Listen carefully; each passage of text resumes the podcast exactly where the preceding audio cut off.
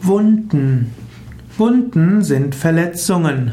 Wunden sind Verletzungen der Haut, des Gewebes. Aber es gibt auch psychische Wunden. Es gibt Narbenwunden und man kann auch einen wunden Punkt berühren. Wenn du verletzt bist, Wunden hast, dann gilt es, die Wunden medizinisch korrekt zu versorgen.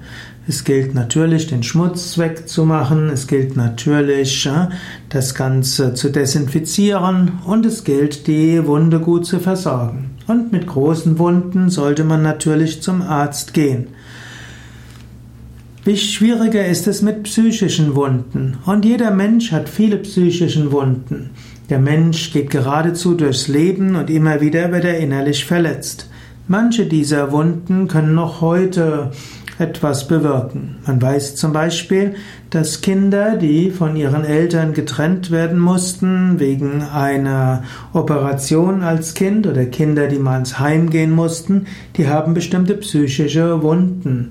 Wenn irgendwann mal ein Elternteil die Geduld verloren hat und dem, das Kind vielleicht äh, misshandelt hat, dann wird auch das eine psychische Wunde hinterlassen.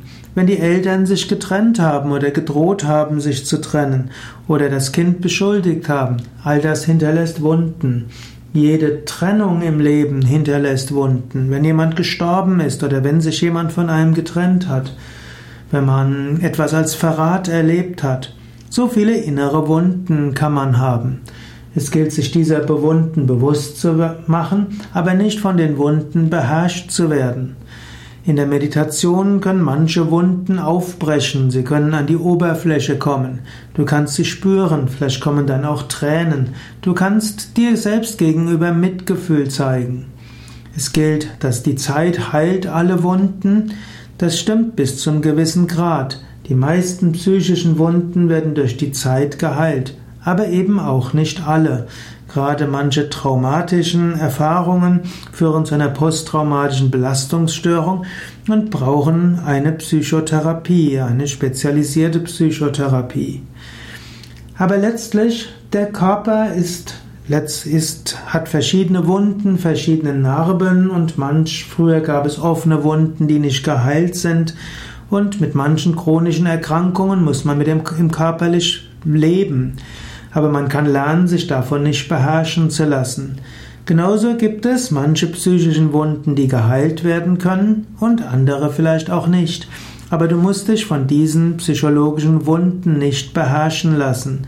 Du kannst dir bewusst sein, du bist nicht die Psyche, so wenig wie du der Körper bist. Du bist das unsterbliche Selbst, eins mit der Weltenseele.